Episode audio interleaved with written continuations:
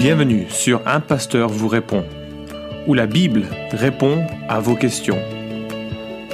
Accueillons le pasteur Florent Varac.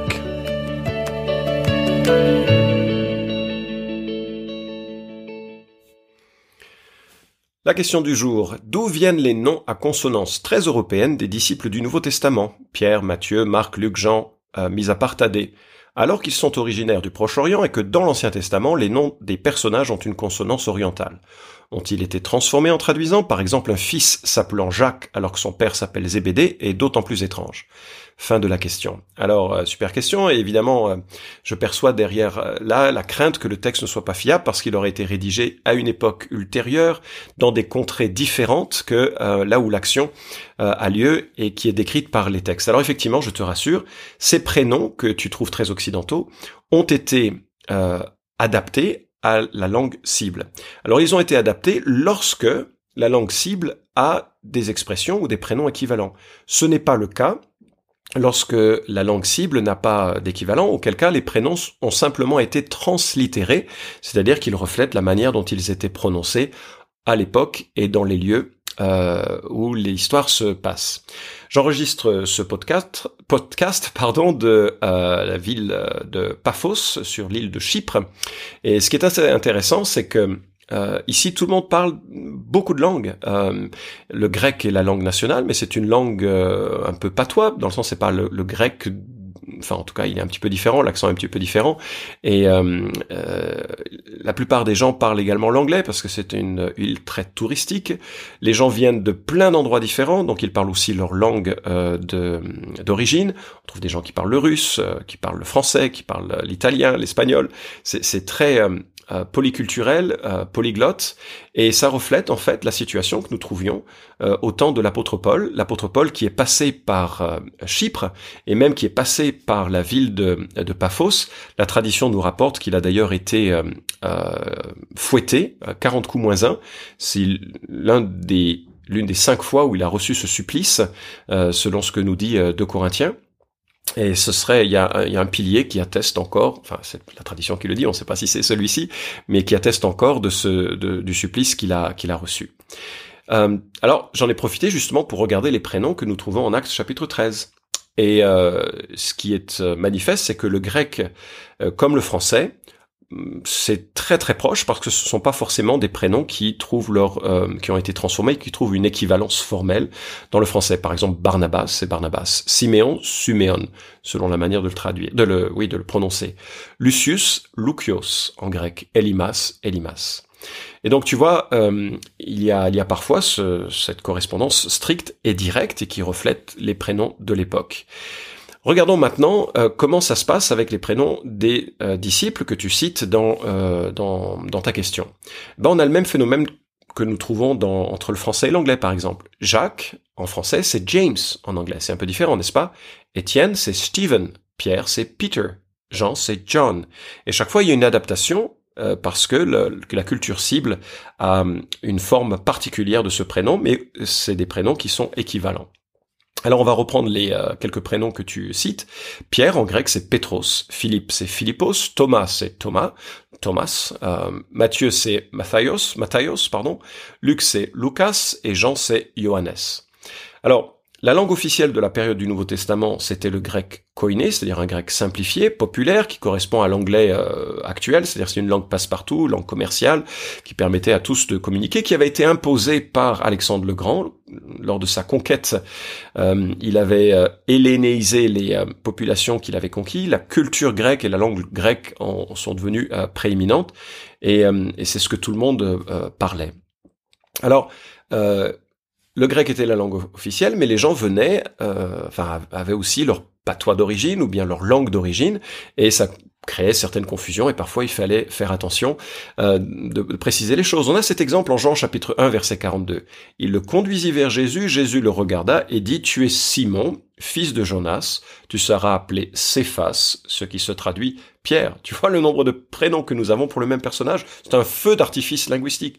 Notre ami Pierre se nomme Simon, en grec Simon, qui est en lui-même une transcription de l'hébreu Shimon. Il lui attribue un surnom venant de l'araméen. Dans le texte grec, c'est Kephas.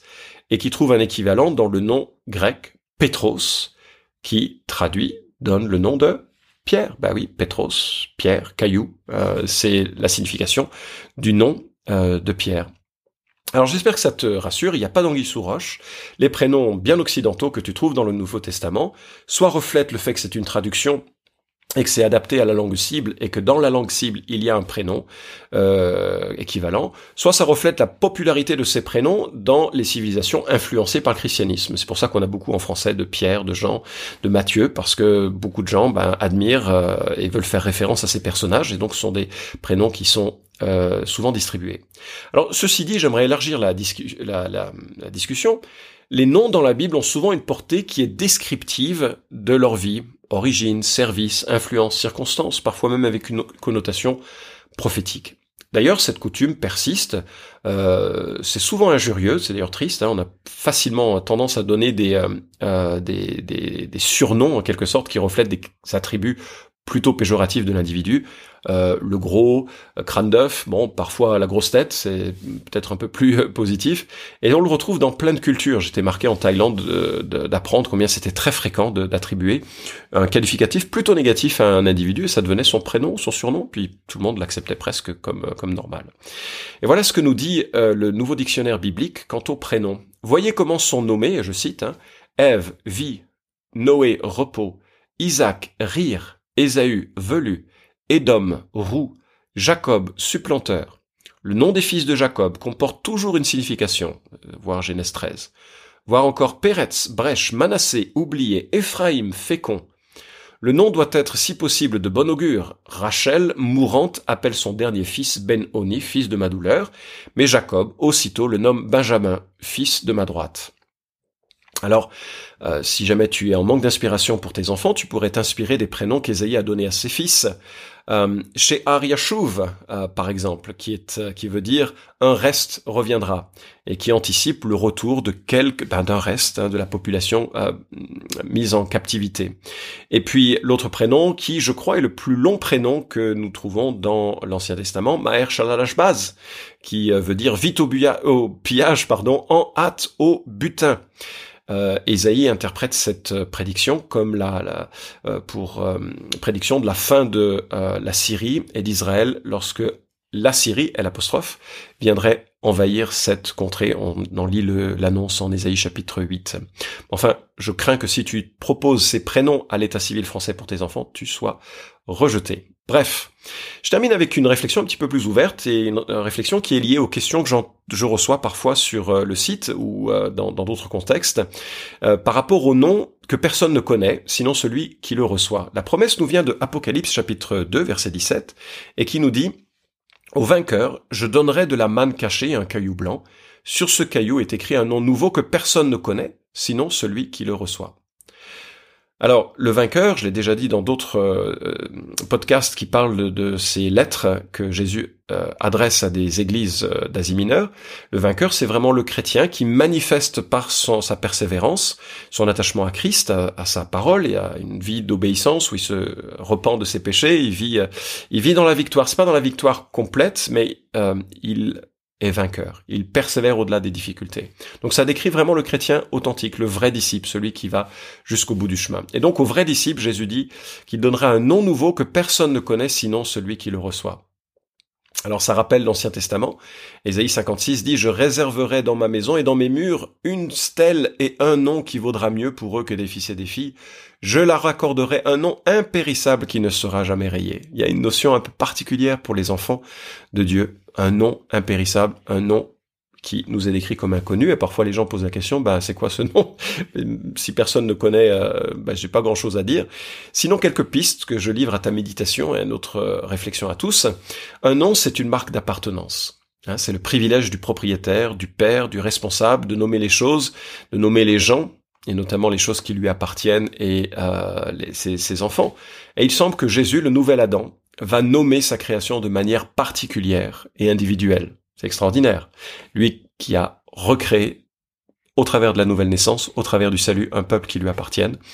Euh, c'est absolument splendide d'imaginer que nous allons porter un nom qui reflète l'appartenance de Dieu. C'est une marque d'adoption aussi. Lorsqu'un enfant est adopté, il reçoit le nom de sa famille d'adoption. En cela, je crois que ce nom va refléter l'adoption dont nous bénéficions en venant à Christ.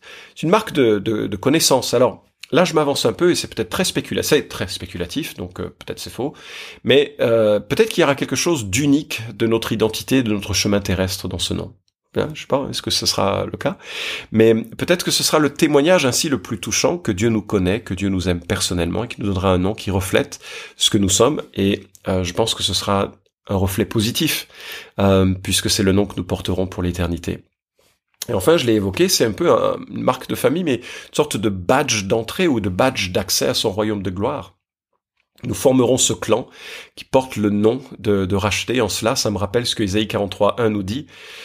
Ainsi parle maintenant l'Éternel qui t'a créé, ô Jacob, celui qui t'a formé, ô Israël, sois sans crainte, car je t'ai racheté, je t'ai appelé par ton nom, tu es à moi. Et je ne sais pas si le je t'ai appelé par ton nom nous est expliqué par le deux points tu es à moi, et si finalement ce nom que nous allons porter n'est pas cette expression de l'appartenance, notre appartenance à Dieu.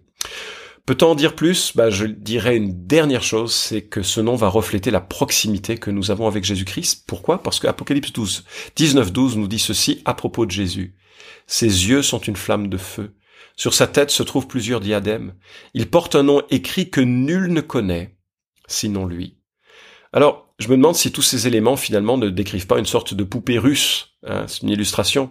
Le Fils est dans le dans le Père, porteur d'un nom nouveau, lui qui est le rédempteur de l'humanité. Et les enfants de Dieu sont dans le Fils, porteur d'un nom nouveau. Et à jamais nous célébrerons cette grâce qui nous a été faite de porter le nom de Dieu. Merci d'avoir écouté cet épisode d'un pasteur vous répond. Posez vos questions en nous envoyant un email à question@toutpoursagloire.com. Retrouvez cet épisode et tous les précédents sur notre site toutpoursagloire.com.